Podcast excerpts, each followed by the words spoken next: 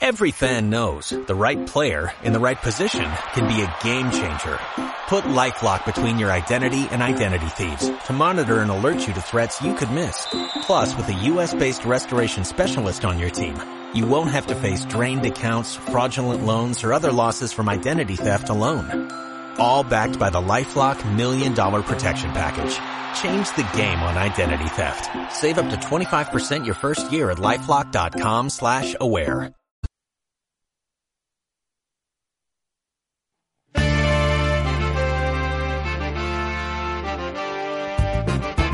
Es martes por la noche y llegó el momento de conocer el verdadero valor de la noticia deportiva. Deporte Today Radio con Carlos Duarte, Ricardo Maciñeiras y Wilmer Castellano. Muy buenas noches. Muy buenas noches. Una nueva edición de Deporte Today Radio como siempre en la producción Sergio Silva, en la dirección Fernando Andrade, en la coordinación comercial Karina Loaiza y hoy en la locución Ricardo Mociñeira y Carlos Duarte. También le enviamos un saludo a Wilmer Castellano que está enfermo y no pudo venir el día de hoy, que fue ratificado como comisionado de la Liga Argentina de Béisbol. Y bueno, de una vez, antes de arrancar el día de hoy, que tenemos un programa bastante cargado, pero de combate, de karate, el día de hoy. Bueno, le envío mi saludo a mi amigo Ricardo Maciñeira. Saludos a todas las personas que se están conectando por la, señal, por la señal de Radio Capital, por nuestras redes sociales. Pueden seguirnos a través de arroba deporte-today en Twitter y arroba deporte en Instagram. Por ahí siempre estamos colocando información de valor y también haciendo todas las transmisiones eh, referentes a nuestros programas de radio. Igualmente nos pueden encontrar en, en el canal de YouTube de Radio Capital donde eh, quedan grabadas todas eh, las emisiones de este su programa Deporte Today. Como lo decías, eh, un programa cargado de, una disciplina que no solemos tocar con, con frecuencia, ¿no? vamos a tener un par de invitados, uno en cabina y otro vía telefónica que, mm, bueno, han estado representando al país, uno prácticamente ya es un ícono, como Antonio Díaz, muchos venezolanos lo conocen, y otro, digamos, un poco menos conocido, pero que se está abriendo paso acá en, en el karate, específicamente Shotokan, ¿no?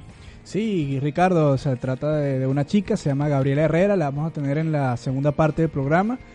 Y bueno, ella también es licenciada en comunicación social, es una karateca venezolana que está representando a Argentina y se encuentra residenciando acá, así igual que nosotros y muchos venezolanos que se encuentran acá en Argentina. Entonces va a ser muy interesante porque vamos a tener ese compartir con Antonio Díaz, que, que sin duda alguna es uno de los mayores atletas, que, cuidado si es el venezolano que ha logrado más éxitos individuales en, en, en la historia del deporte venezolano. Tenerlo acá es todo un lujo y compartir con una karateca que está triunfando, venezolana que está triunfando acá en Argentina, sin duda alguna va a ser muy interesante. Entonces tenemos que avanzar rápido, mi amigo Ricardo, con los temas del día de hoy, por eso quedamos con los titulares.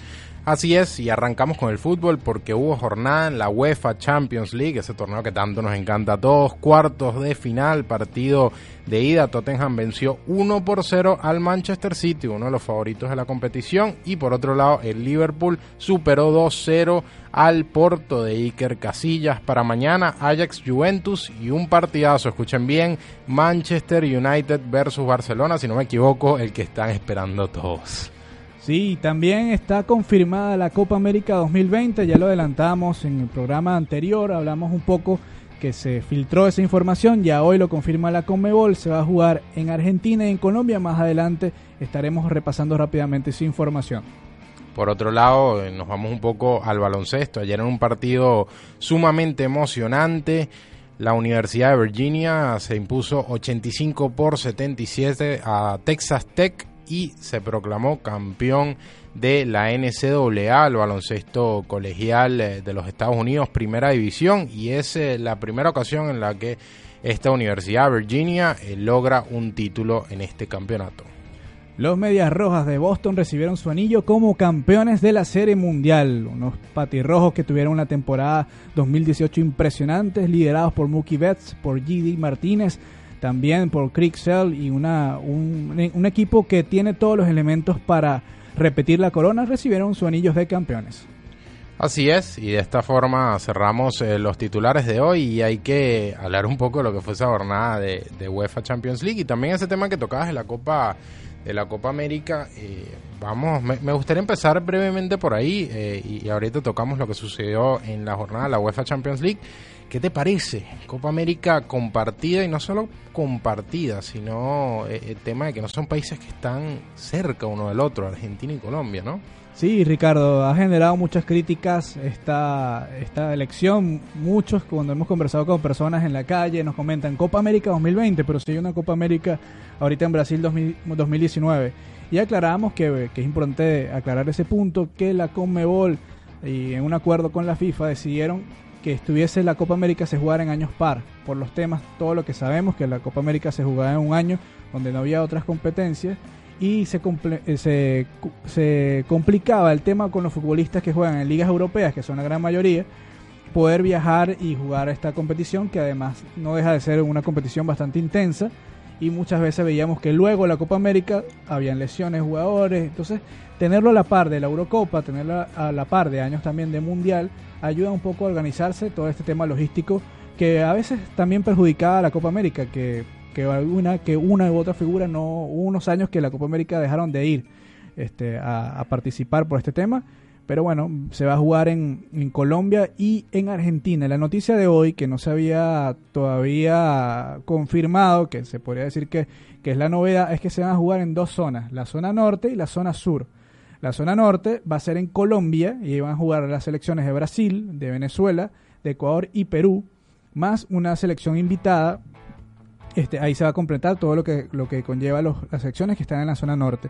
Mientras que en la zona sur estarán Chile, Uruguay, Argentina, Paraguay y Bolivia. Y también un invitado que conformará esta zona sur.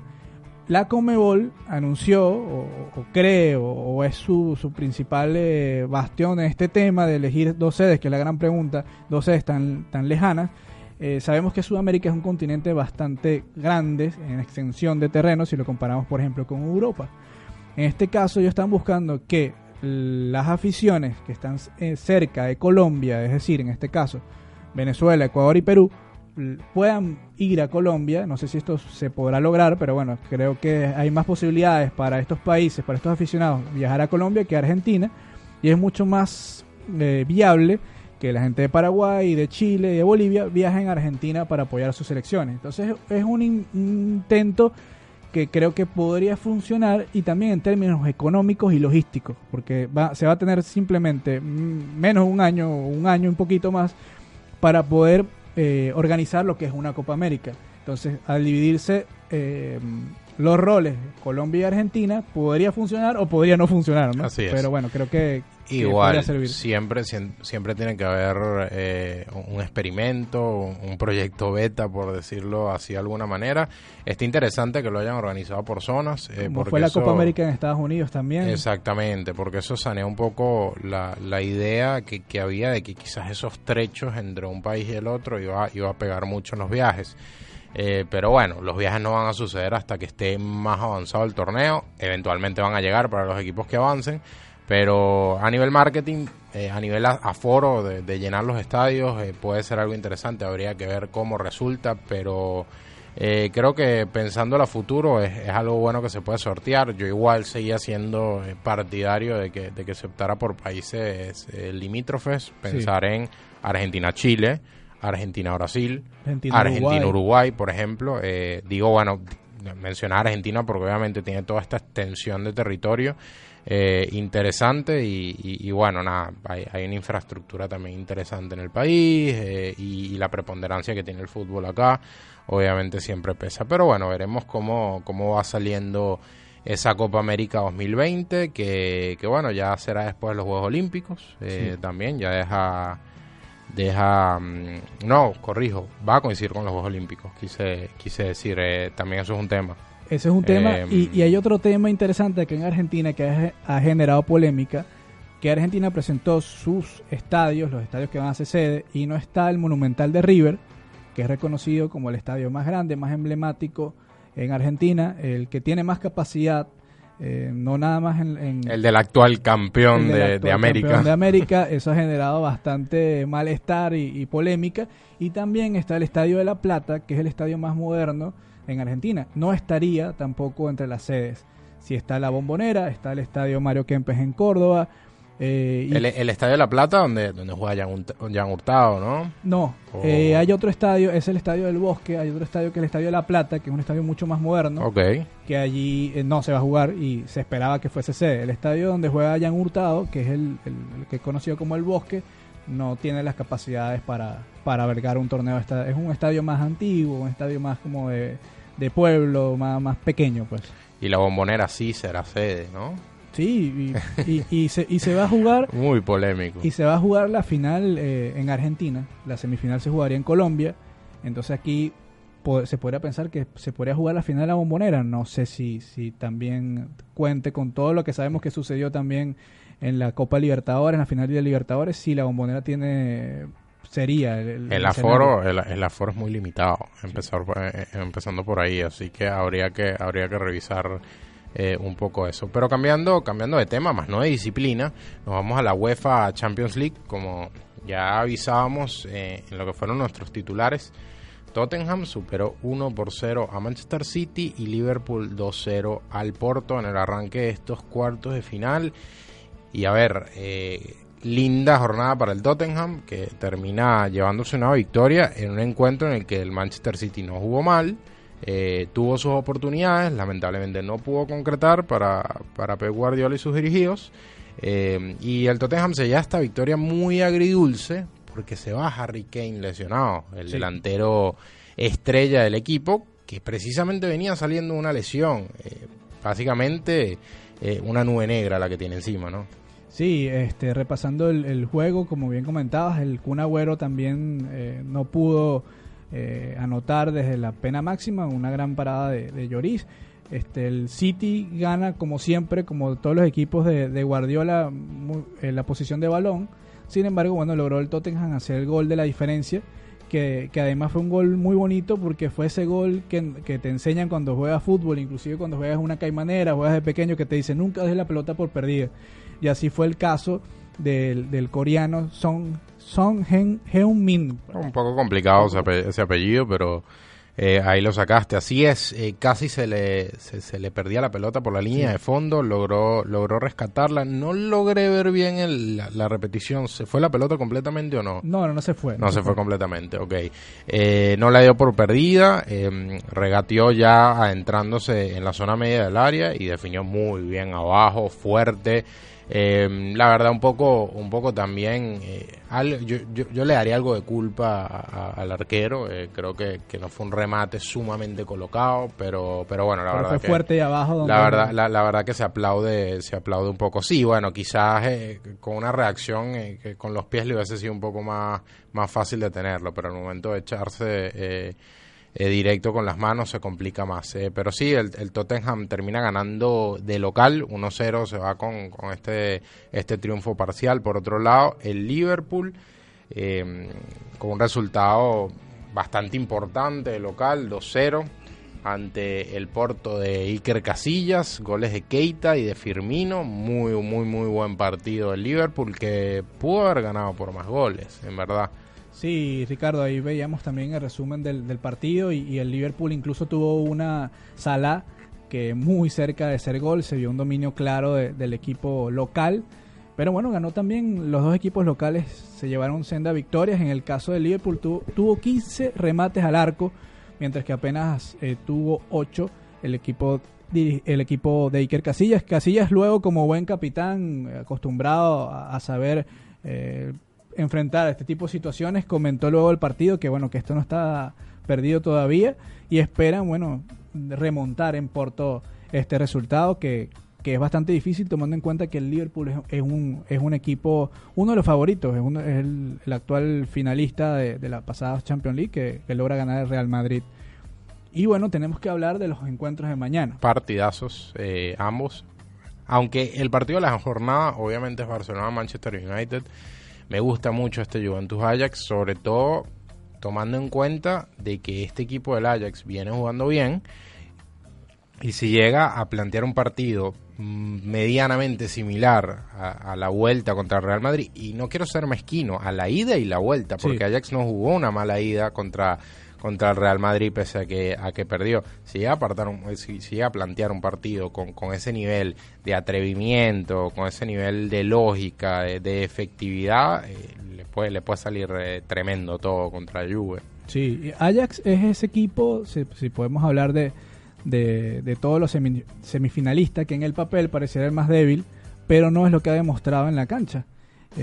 Todos cuando en octava final, bueno, se enfrentaron en cuarto final contra el Real Madrid, eh, se esperaba que el Real Madrid pudiese ganar, pese a que no venía un buen momento el equipo merengue, el Ajax se veía como un equipo débil en, en el papel. Sin embargo, jugaron muy, muy, muy bien. Incluso me atrevería a decir que es uno de los mejores equipos con el Barcelona hasta ahora que ha mostrado mejor juego y el City en lo que respecta a esta edición de la Champions League. Ahora le toca demostrar al Ajax qué tan maduro está para enfrentar este tipo de competiciones. porque si hay algo que tiene la Juventus es que tiene jerarquía y tiene eh, mucha experiencia. Eh, tiene jugadores con, que saben lo que tienen que hacer.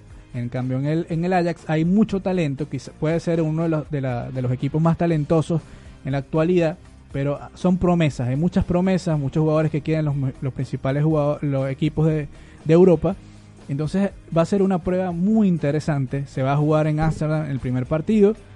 Pero la Juve también viene de estar casi muerto y logra resucitar con, San Cristiano con esos tres goles que, pudo hacer esa remontada. Entonces habría que ver, los dos vienen inspirados. No hay ninguno que, podría, podríamos decir que, no tiene esa inspiración para poderlo ganar. Una Juventus prácticamente muy cómoda en su campeonato local. Eh, nadie la molesta, la verdad. Eh, no es un año particular, vienen siendo varios años eh, que se gestan para la Juve de esta forma en su campeonato local y eso te da mucha tranquilidad. Eh, en verdad, te deja concentrarte netamente en el campeonato que obviamente es el más importante para todos estos clubes por, por la jerarquía que te da. Igual le, le sucede al Barcelona. prácticamente tiene la liga amarrada y se puede centrar netamente en quebrar una sequía importante para un equipo de esta magnitud, porque si no me equivoco ya son eh, cuatro, si no a, cinco años que, no están en una final y no alza eh, un torneo de esta magnitud. Entonces ya, ya es un plazo importante para un equipo así, ya está a las puertas, pero tiene que pasar por encima del Manchester eh, United que renació una temporada muy particular para el Manchester United. Eh, había empezado en el foso con, José Mourinho, ahora con Solskjaer, quien se está estrenando como primer entrenador y vaya manera para estrenarse. Eh, se ganó su puesto y, se va a mantener ahí. El renacer de Pogba, digo renacer, siempre ha sido un jugadorazo, pero estaba irreconocible con José Mourinho y se sabe que había un roce entre el técnico y el jugador además. Entonces eso también decoloraba todo un poco. También una, de las noticias que va a alegrar mucho de la Juventus, una noticia que, hace poco fue anunciada, que Cristiano Ronaldo será titular en el duelo de mañana ante el Ajax. Venía de unas molestias físicas, se esperaban que, no era duda si Cristiano iba a salir desde el, desde el primer minuto y bueno, así será. Eh, dijo Allegri y lo confirmó que, entrenó y, se encuentra en perfectas condiciones. Un Cristiano que además tiene una capacidad atlética impresionante y, un golpecito no lo iba a dejar de fuera de, un, de un encuentro tan importante en la Champions que, que él es Mr. Champion. Cristiano Ronaldo ha demostrado que es el, cuidado si es el mejor jugador en la historia de la Champions con todo lo que ha hecho hasta ahora. No digas cuidado, porque un par de programas atrás dijiste con firmeza que era el mejor jugador de la historia de la Champions. Sí, yo, yo diría que sí, que es, el, mejor jugador en la historia de la Champions por todos los números, los números lo acompañan. Los números lo acompañan. Eh, nadie tiene los números que tiene. Y bueno, imagínate, ahora con la oportunidad no solo de, presentar esos números, sino que ampliarlos todavía más. Un jugador que, que ya ha sido campeón con varios equipos, eh, que ahora sumaría a la Juventus en caso de terminar siendo campeón a, ese amplio palmarés. Eh, es tremendo lo de Cristiano Ronaldo. Y bueno, es el jugador que te define partidos. Eh, así que... Ahora hay que jugar un poco. En el caso de las semifinales, sabemos cómo están las llaves, explicándole un poco a los que nos están escuchando en el caso del el Liverpool, si el Liverpool pasa que, y le gana el Porto, el Manchester se va a enfrentar el Manchester o el Barcelona. Habrían por probabilidades que bueno que el Barcelona, si hablando del, tema favoritismo, podría ser Liverpool eh, Barcelona esa semifinal. Y en, el, en la otra llave, si el City logra remontar al Tottenham, que lo podría hacer en, en, Manchester, se enfrentaría a la Juventus. Habrían dos finales adelantadas en el papel, que serían el City Juventus y Barcelona Liverpool. Entonces, si el Barcelona logra pasar a la final, siguiéndonos en la parte del favoritismo, jugando un poco, si el Barcelona pasa a la final, podría enfrentar a la Juventus de Cristiano Ronaldo, podríamos ver otra vez a Messi contra Ronaldo, pero también si pasa el City, podríamos ver a Guardiola contra el, Barcelona. Los, los dos panoramas son, son, son hermosos, hay que, hay que decirlo. Em, aunque ya por un lado ya hemos visto eh, a Guardiola enfrentar a su ex equipo, em, digamos del otro lado de, la acera, pero yo creo que a, las personas que consumen eh, fin de semana tras fin de semana la Liga Española les hace falta eh, ese duelo Cristiano-Messi. Se, quedó un poquito desabrida la Liga Española sin Cristiano Ronaldo, obviamente. No, no, no digo que haya perdido, perdido valor, pero quizás sí audiencia. Entonces, para mí en lo personal, eh, yo quiero volver a ver eso. Eh, porque son los dos tipos que, básicamente marcaron, han marcado y, seguirán marcando todavía una, generación para el fútbol. Y, una generación sumamente importante, de las mejores de la historia. son dos jugadores que incuestionablemente tienen que estar eh, en, el top, desde el top eh, de, la historia del fútbol. Sí, sí, sí. Y en el caso de Lionel Messi viene además de un gran momento, haciendo unos goles de tiro libre increíble. Y además... ¿Cómo mejoró? Hay un, mejoró? Hay un gran momento también de Suárez. Suárez está haciendo muchos goles. Que empezó con una sequía la temporada, ya se reencontró un poco con un ritmo goleador. Lo de Messi con los tiros libres, eh, una barbaridad, en verdad. Eh, se nota que ha trabajado, eh, lo decía Carlitos Tevez, que, que, es un jugador que, a diferencia de Cristiano, nació, tiene un talento desde, desde la cuna, pero hay ciertas cosas que obviamente no las tenía, y una de ellas era ese esa pegada que, hoy en día está mostrando y, viene de, una racha de tres fechas consecutivas en su momento eh, en esta temporada marcando eh, de tiro libre una barbaridad y, no goles certeros, o sea, goles muy, muy, muy sólidos eh, que se nota que la quería poner ahí la puso ahí. Una, una barbaridad lo que está haciendo Messi. Cuando pensabas que no se podía ser mejor jugador, se convierte en mejor jugador. Fíjate, Ricardo y, los que nos escuchan a través de radio de, Deporte Today, que hay un dato interesante que es que el Barcelona nunca le ha ganado en Old Trafford al Manchester United. Es decir, que mañana busca el Barcelona apenas su primera victoria en la historia de este estadio tan emblemático, el Teatro de los Sueños, que y Messi va con ese hambre de, de que ha dicho a ganar la Champions, a ganar la Champions. Porque ha pasado tiempo ya Para, un, para un equipo así, que, que ya o sea, pasó por una etapa por, eh, eh, en la que se acostumbró a ganar, eh, y no solo a nivel local, sino también a nivel continental, bueno, o sea, se, termina, termina picándote los pies ya y, y bueno, te, te planteas cuatro años, un mundial, esperando eh, por, por, trascender de nuevo a nivel continental, es, mucho para, para, estos jugadores. Yo creo que el, el Barcelona no, no, es, obviamente, el Barcelona, el mejor Barcelona que hemos visto en los últimos diez años, pero es un equipo solvente. Un equipo solvente que, que tiene una, no solo una plantilla, sino un estilo de juego eh, que, que, lo puede llevar a trascender y lo puede llevar a ser campeón. Eh, va a tener, va a tener que ajustarse en la chiquita, va a tener que, tener un poquito de, de, esa actitud de Real Madrid, de, saber definir los encuentros, que, a nivel continental vaya que lo sabe hacer bien. Sí, en el caso hay que recordar que eh, nos pueden seguir a través de Deporte Today en Instagram, Deporte Piso Today en Twitter, también a través de nuestras cuentas personales en Twitter, Carlos J. Duarte, RJ Maciñeira, Will Castellano, que esperemos que se recupere pronto, arroba Sergio Silva 1983, que es nuestro productor, porque este hay que, hay que seguir comentando y seguir hablando, porque el día de hoy tenemos un sorteo muy importante, Ricardo, que es la camiseta de Félix Hernández, el rey Félix Hernández, gracias a la gente de Tiendas Playoff, estaremos haciendo el sorteo. ¿Cómo pueden participar? Se meten en la cuenta en Instagram de Deporte Today, dejan un comentario, nos, siguen a nosotros, siguen las tiendas, Playoff Y aquí eh, tenemos lo que va a ser la base de sorteo que le haremos al final del programa, luego de la entrevista que haremos con Gabriel Herrera y también con Antonio Díaz, el sensei.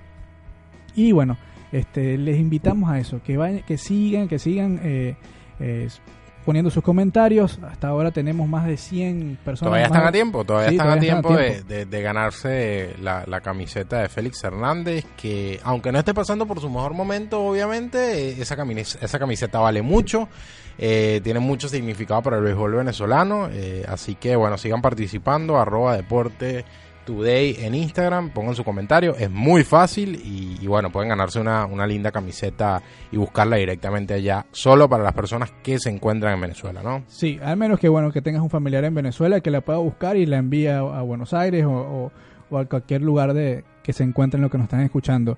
Sí, en el caso de Félix, eh, Ricardo, como bien comentas, no está en su mejor momento. Por primera vez en 14 años no estuvo como el abridor en el Opening Day de los Marineros de Seattle, pero tuvo muy buena apertura.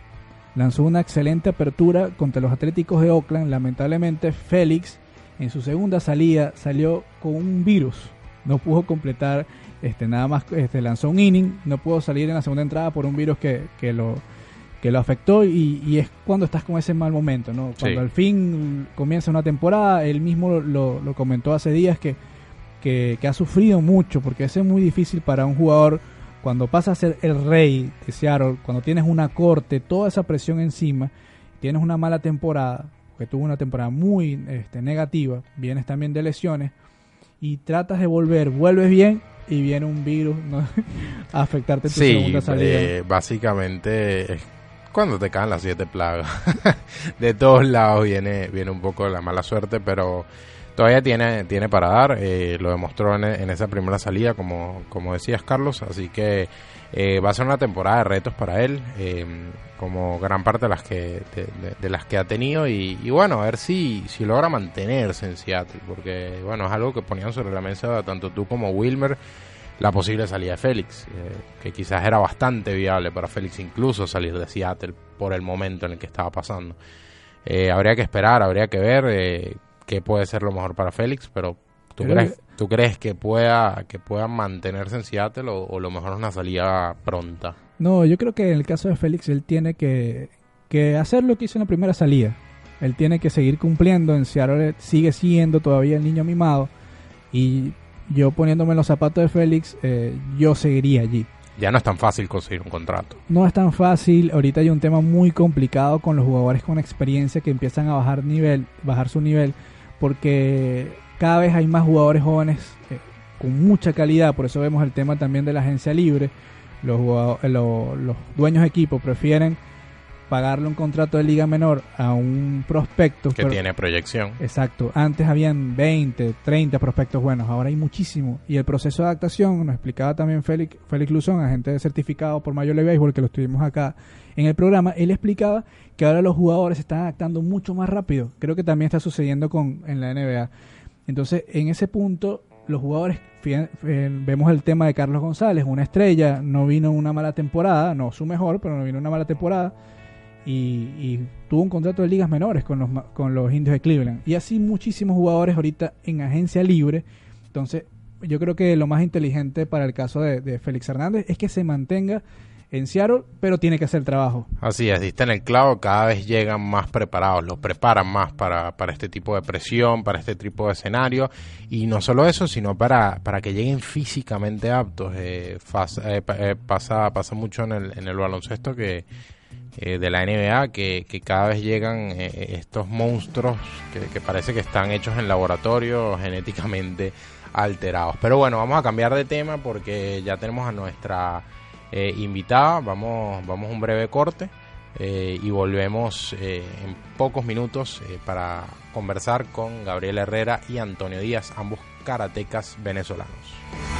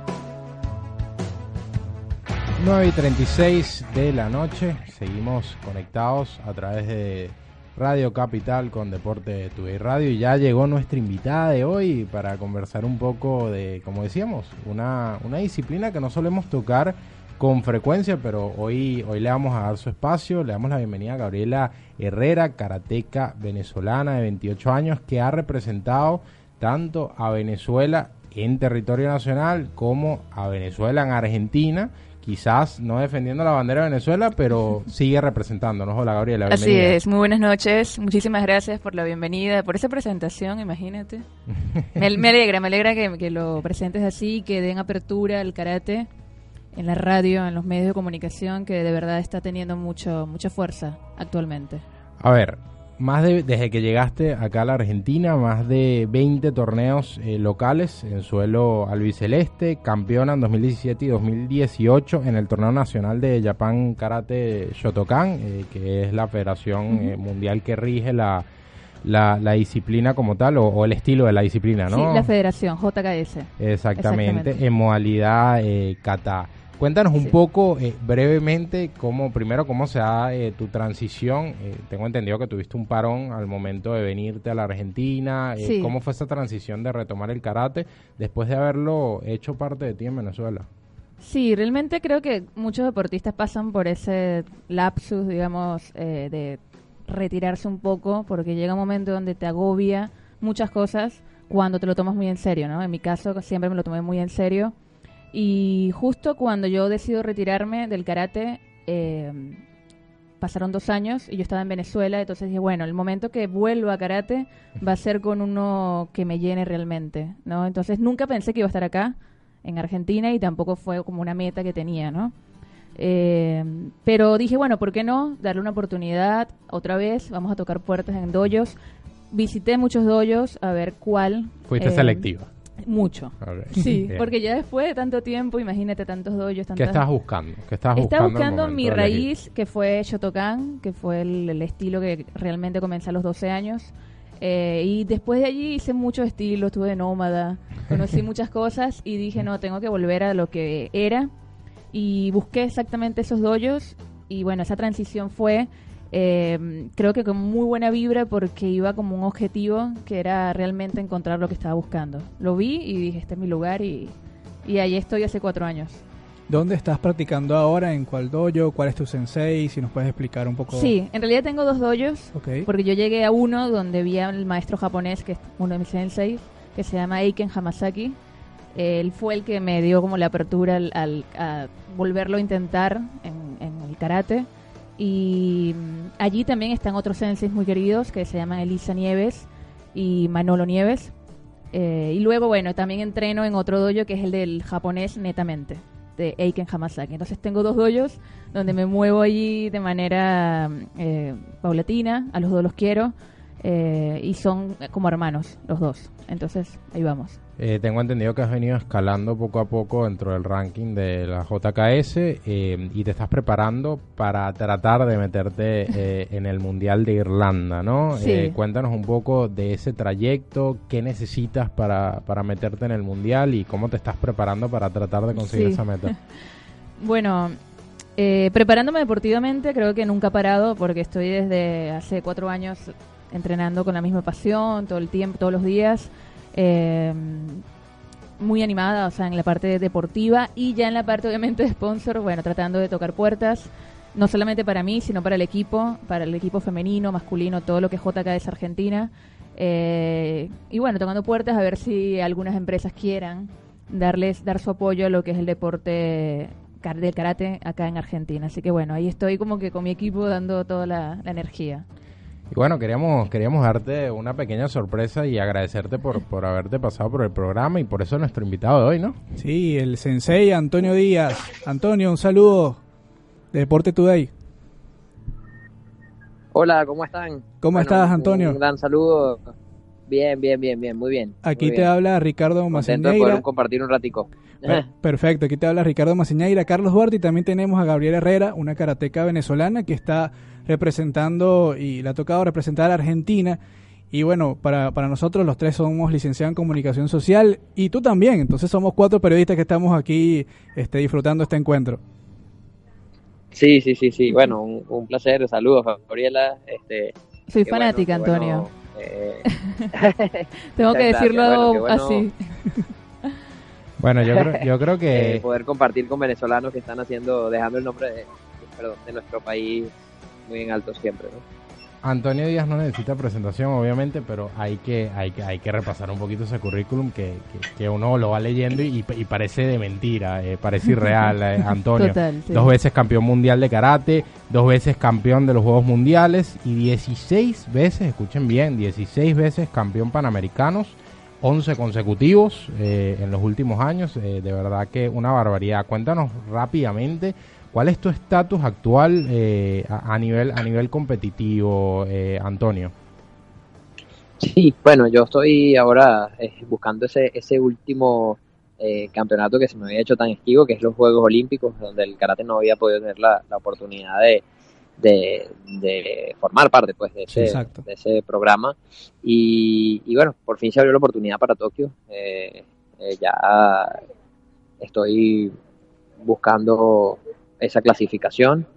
Eh, me encuentro ahorita en una buena posición, estoy actualmente de cuarto en el ranking olímpico, todavía falta un año para que cierre ese ranking y son muchas competencias todavía, pero seguimos trabajando, sigo, sigo fuerte, eh, buscando poder estar representando a Venezuela en esa, en esa primera eh, edición del, del karate en unas Olimpiadas.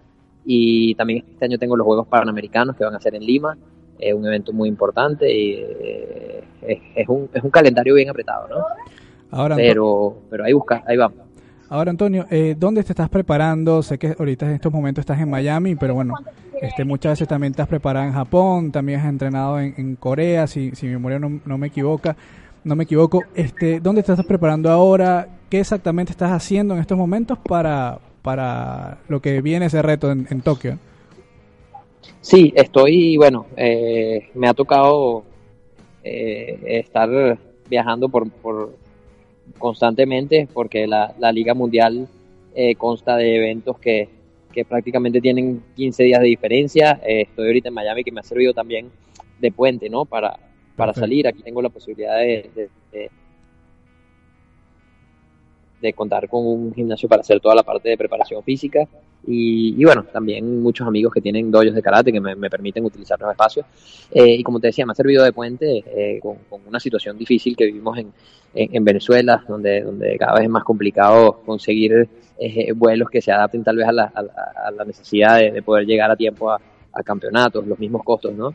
Entonces, eh, de aquí voy saliendo la semana que viene para, para Marruecos, eh, a participar en, ya en otra válida de la Liga Mundial y, y bueno, seguir, seguir en ese, en ese camino.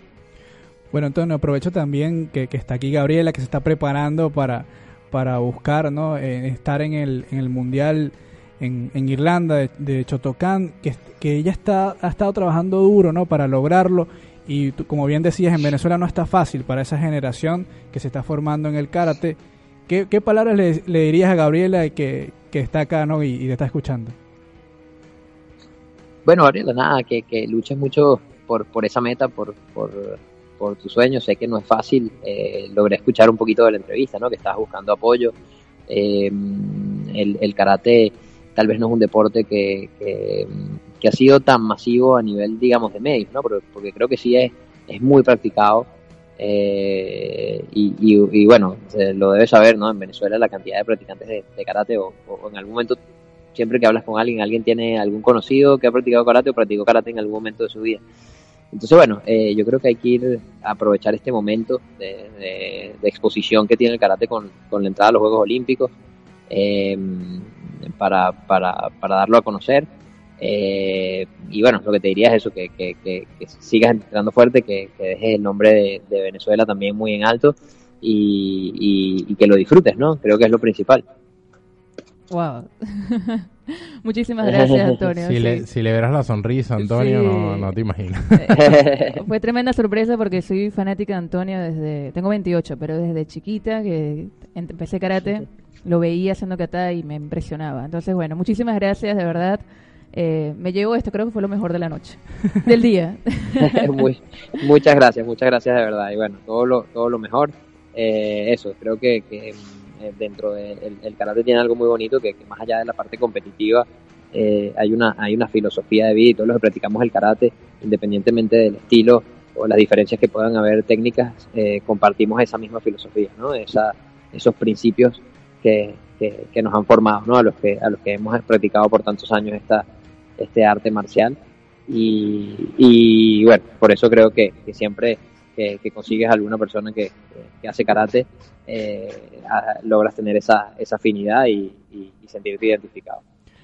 A ver, Antonio, tú que obviamente has tenido una, una experiencia muy amplia, quiero, quiero que toques dos temas eh, aquí con, con, Gabriela. Uno, eh, el desarrollo de la paciencia, porque eh, yo en lo personal también eh, tengo, tengo mucha admiración eh, hacia tu carrera porque, y bueno, creo que Carlos comparte conmigo esto, tienes, tienes un palmarés inigualable si, si, si, lo comparamos con cualquier otro atleta venezolano, sé que siempre las comparaciones son odiosas, pero a la par faltaba ese, ese reconocimiento de, de estar en los Juegos Olímpicos y lamentablemente no dependía de ti, ¿no? Entonces, ¿cómo fue controlar esa, esa ansiedad y esa, y esa paciencia de, esperar tu momento para que llegaran los Juegos Olímpicos que no sabías si en verdad te iba a dar, eh, eh, digamos, eh, la, edad para seguir compitiendo en tu más alto nivel? Pero bueno, finalmente se te dio, pero la espera fue sumamente larga. Háblanos un poco del desarrollo de esa paciencia. Sí, ha sido, ha sido, han sido muchos años de trabajo incluso para, para llegar a obtener muchos de esos, de esos títulos eh, que tal vez la gente ve solo, bueno, campeón mundial, pero para lograr ser campeón del mundo, bueno, me, tocó esperar casi 10 años desde que logré mi primera medalla, desde que estuve en el primer podio, que fue una medalla de bronce, eh, y estar ahí, ¿no? Compitiendo, no dándome por vencido, siempre, siempre intentándolo una vez más.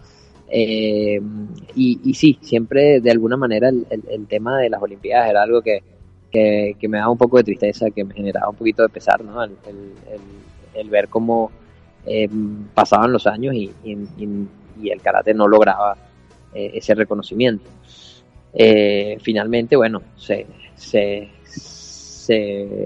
integra al programa olímpico para los Juegos de Tokio y, fue algo así como que en el momento que ya estaba pensando en retirarme se dio ese, se dio esa oportunidad, ¿no? Entonces eh, aquí estamos tratando, no, quería verlo por televisión, quiero estar ahí presente y, llevando el tricolor nacional, por supuesto.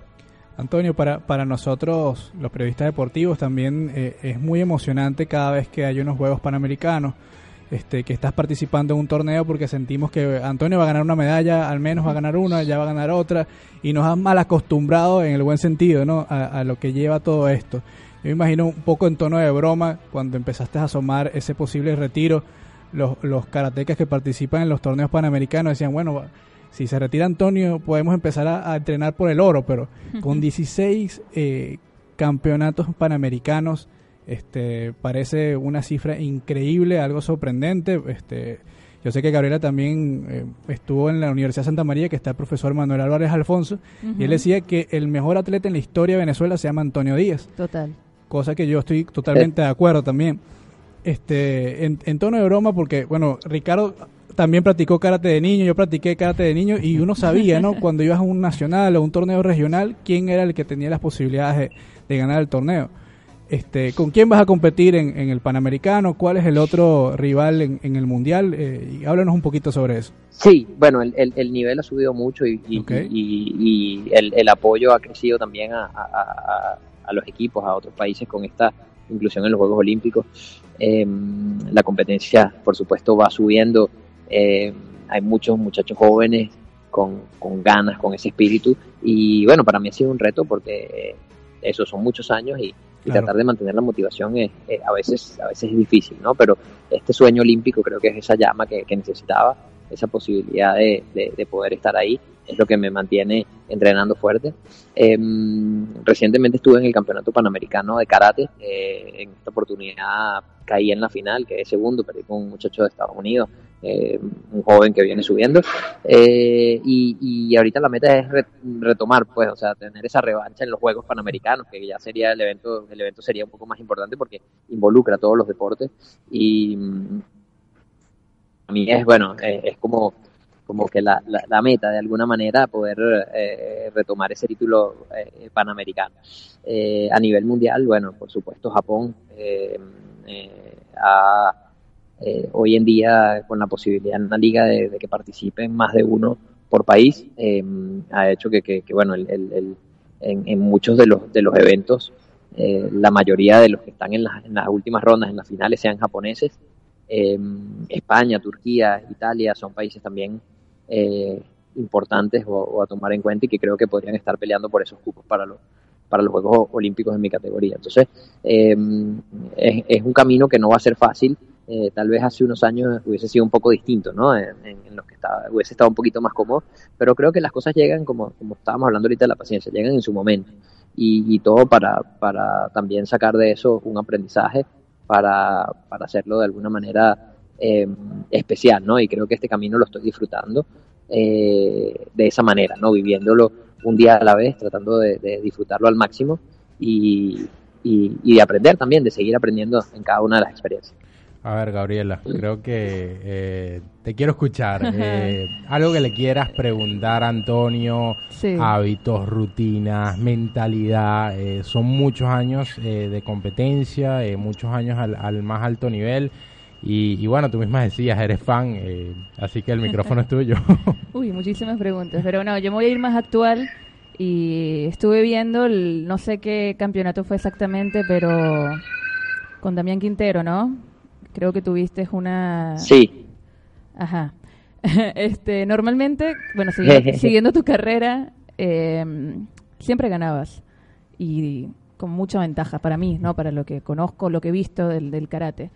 ¿Cómo te sentiste, no? Porque para mí fue una sorpresa cuando me enteré, me enteré por Twitter primero y cuando me metí a ver, bueno, vamos a ver qué hizo Antonio, qué hizo Damián. Wow, fue como, para mí fue muy, mucha sorpresa y, creo que en los medios de comunicación salió mucho la opinión pública de, sobre la decisión, sobre lo que pasó. Entonces siempre quise saber qué piensa realmente eh, Antonio, o sea, cómo se quedó con ese sabor de, de haber quedado por fuera con un compañero que quiere mucho, eh, me imagino.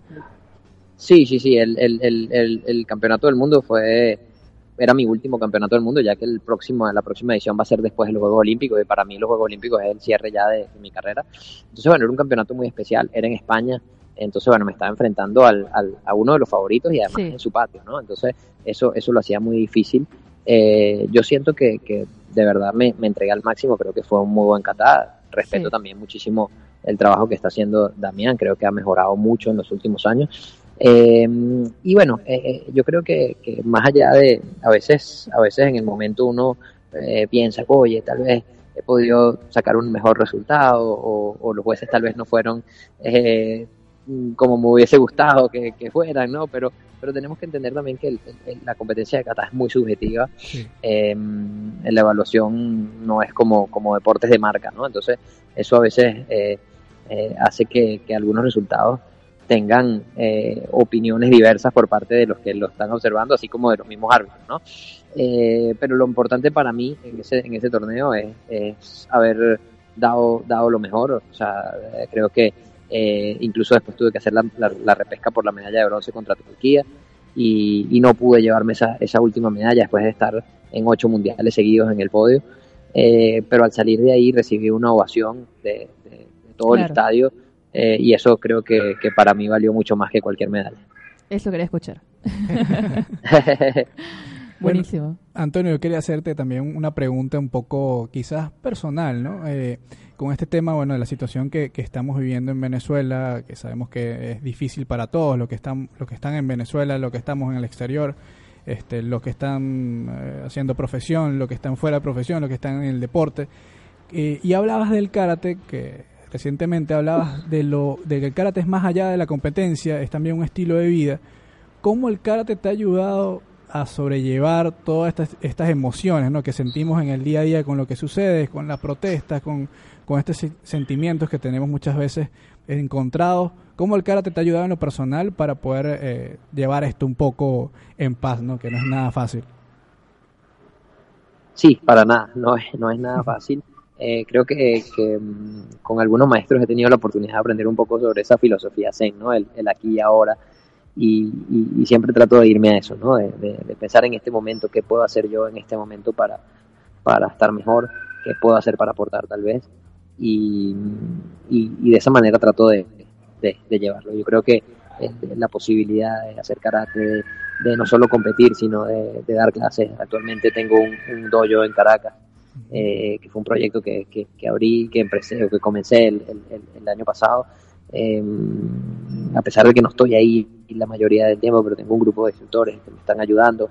Eh, y muchas personas me decían, bueno, veía muchos compañeros de karate que se iban y, que estaban cerrando hoyos y yo estaba abriendo uno, entonces era como que eh, un poquito contradictorio, pero creo que era mi, mi manera de, de, aportar ¿no? a, esa, a, ese país que queremos, a esa reconstrucción y, y, y de, brindar un espacio que permita eh, tal vez olvidarte por un rato de, de todas esas cosas negativas que pasan y, y, enfocarte en lo positivo. Claro.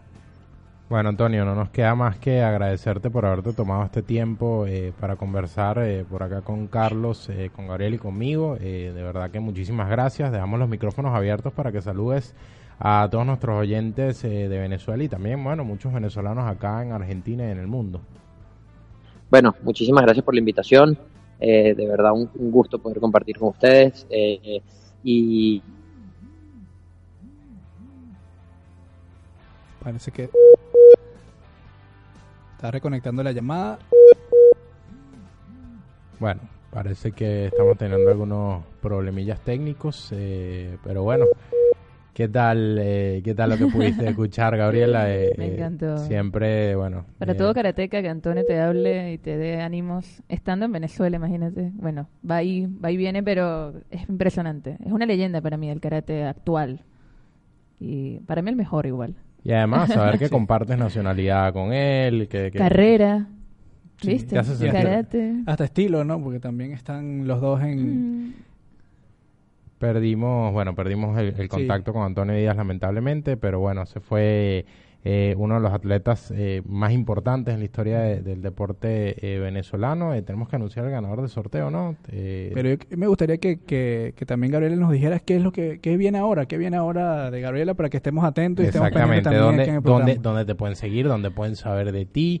y bueno, ¿cuánto falta para saber si estarás o no en ese, en ese mundial? Y bueno, faltan unos cuatro meses más o menos para el mundial. Yo igual, como lo dije en la nota, de la web. Estoy entrenando como si el Mundial fuera mañana. Bien. Eh, si viene, como dijo Antonio, de la paciencia, bien recibido va a ser. Voy a ser feliz de representar al, país, a los dos países. Eh, si no, continúa, o sea, va a ser otro año o otros torneos. Así que, con respecto a, las competencias, bueno, este año eh, va a ser el Mundial. Viene una, el fin de mes un maestro, el más antiguo de de Latinoamérica en JKS Noveno Dan, que se llama Uriu.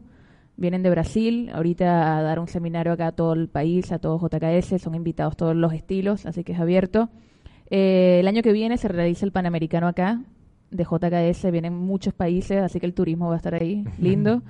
Eh, así que si no llega a ser el Mundial, que ojalá sea, va a ser el Panamericano el año que viene para dejar a Argentina en primer lugar al menos. Eh, y bueno, torneos locales que siempre estamos haciendo para foguearse, para tener ahí eso. De resto, bueno, ya entrenar todos los días, que es realmente lo, lo, importante. A ver, y antes, y antes de despedir, dicen que en general los atletas entre los 28 y los 32 años eh, llegan a su madurez física y mental. Sí. Eh, ¿Te sientes entrando ahí? Mira, me dio, me dio la tecla. eh, justamente es un tema importante porque lo hablamos entre compañeras, ¿no? Vienen las chicas de 20 años, 18 años a competir, están como una lechuga fresquita, yo estoy muerta cada vez, cada año, pero realmente creo que es un mito eh, el tema de tener una edad para competir. Claro. A ver, es una realidad que el cuerpo no es el mismo, que los músculos, que la recuperación, todo ese tema, ¿no? Y la alimentación. Pero eh, yo soy, o sea, soy fanática de la gente cuando voy a un torneo de karate y veo a una persona de 50 años, 60 años, hasta más, compitiendo. O sea, creo que los límites están, son, están en la mente. el cuerpo obviamente te va a limitar, pero si la mente está clara, no, no hay obstáculos en ese caso. Entonces yo, particularmente, si la vida me lo permite, porque a lo mejor mañana cambia todo, eh, me veo compitiendo hasta los más de 35 años. O sea, no lo digo ahora, quizás en 35 años digo, no, mire, ¿sabes qué? No aguanté. Pero eh, quizás no con la misma frecuencia, ¿no? Como ahora que estoy como que todo el tiempo con, con un ímpetu muy grande. Quizás ya cuando hago una familia, cuando ya me tenga otro ritmo de vida, quizás baje obviamente lo que es la, la dinámica, pero no, no, no me veo entrando todavía a esa etapa. Quizás sí en, en el agotamiento, noto el cuerpo que necesita más recuperación, más, más tener más saludable la, la alimentación también, Claro. pero pero estoy, fíjate que estoy pensando en un mundial y si no se da en dos años, a los 30, 32, voy a seguir. Sandra Sánchez quedó campeona mundial y tiene 35 años, española, y también, también la admiro mucho por, por, por la edad. Lo primero que vi fue la edad y rompió récord en cuanto, en cuanto a eso. Entonces, bueno, ahí estoy. Viejita, pero estoy. Bueno, Gabriela, muchísimas gracias por haber, eh, por haber venido a compartir con nosotros. Y eh, vamos con el sorteo, Ricardo. Así es, así es. eh, Vamos con el sorteo. Vamos, vamos a grabar por acá Rápidamente la camisa de Félix Hernández. Aquí estamos viendo todos los que estamos aquí chequeando también Gabriela, todas las personas que nos escribieron y Sí, la tenemos, la tenemos de testigo. Cualquier, de testigo, cualquier queja la pueden que certifique. Es- una camisa de estamos Félix sorteando Hernández. una, una camisa de Félix Hernández para las personas que, que se encuentran en Venezuela o bueno que tienen algún familiar que, que la pueda buscar por allá. Eh, terminaron participando muchas personas y bueno, nada, adelante. te toca, te toca mm, eh, sortearla por ahí, Carlos, y bueno, ya lo vamos a estar publicando Ahí está. en, en nuestras redes eh, sociales. Y señores, el puesto número uno Aquí está el se lo ganador. lleva el usuario coleccionista K-Rod. Eh, Tiene una pinta que es- sabe mucho de béisbol. Exactamente, vamos a acercarnos un poco para que para que se vea para que se vea bien. Coleccionista K-Rod. Recuerden que fue gracias a las tiendas Playoff que estamos sorteando esta camiseta de Félix Hernández, el Rey Félix. Entonces vamos a contactar rápidamente al coleccionista K-Rod de una vez. Ahí le vamos a decir dónde tiene que ir a buscar la camiseta de Félix Hernández en Caracas, en las tiendas Playoff, porque Playoff no tiene imitación. Así es. Ya se nos fue la hora, lamentablemente, se nos quedó un poco corto el programa con tantos temas por delante. Tuvimos eh, a Gabriela Herrera, karateca venezolana, representando el país ahora acá en Argentina. Antonio Díaz, mítico, atleta venezolano, todavía compitiendo y al máximo nivel y próximo a estar en sus primeros Juegos Olímpicos, por fin, por, Por fin. fin. Tanto tiempo eh, eh, escuchando eh, ese, ese tema de que Antonio no podía estar en, en- en el máximo evento deportivo eh, para cualquier atleta. Pero bueno, muchísimas gracias a todas las personas que nos estuvieron acompañando. Sí, muchas gracias a todos. Recuerden que nos pueden seguir a través de nuestras redes sociales, Deporte Today en Instagram, Deporte Today en Twitter, a través de las redes sociales de Radio Capital, Radio Capital AR. Y ya tenemos quien nos defienda porque tenemos una amiga karateca a partir de hoy. Así es, así, Así es y bienvenida, bienvenida acá para cuando quieras Todos los martes vengo. venir. eh, bueno, ¿te, te gusta otro deporte? Todos me gustan. Ah, bueno, Ah, podemos, podemos menos, hablar. menos el básquet. Perdón. Yo, yo Me no. Hoy no vino, no vino Wilmer, así que cuidado. Exactamente, lo, lo- lo corre el programa. Bueno, esto fue Deporte Today Radio. Por acá, eh, Carlos Javier Duarte, Gabriela Herrera, nuestra invitada, Antonio Díaz a través de la línea telefónica, Sergio Silva en la producción y quien les habló, Ricardo Maciñeiras.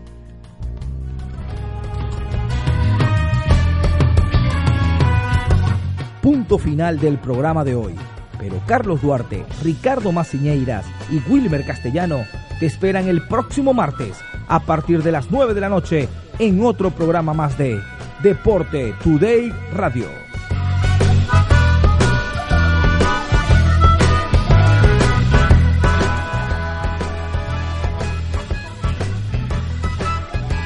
Every fan knows the right player in the right position can be a game changer.